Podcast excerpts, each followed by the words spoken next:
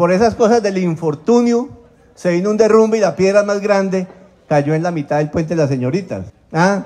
¿Por qué no pudo pasar por otro lado? No, tuvo que haber caído en la mitad del puente. Pues dejamos a, las, a esa conexión sin puente.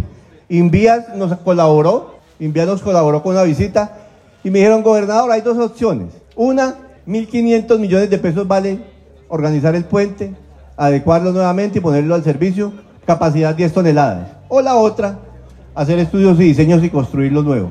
Yo creo que uno en la vida y lo público, cuando tiene estos, estos cargos, uno debe tomar decisiones de fondo, no pañitos de agua caliente. Por eso yo hoy quiero decir desde acá, desde Chaparral en Lídimes con Río Blanco, que como gobernador estamos a puertas de sacar la licitación para los estudios y diseños del puente de la señorita y que este gobierno hará el puente de las señoritas en concreto con una capacidad para 52 toneladas. Creo que me van a esperar un poquito, pero les voy a dejar una obra Así como Oscar Barreto les dejó el Cambrín, yo les dejaré el puente de las señoritas, un puente como se merece la, la comunidad acá en el, en el departamento del Tolima y en el sur del Tolima.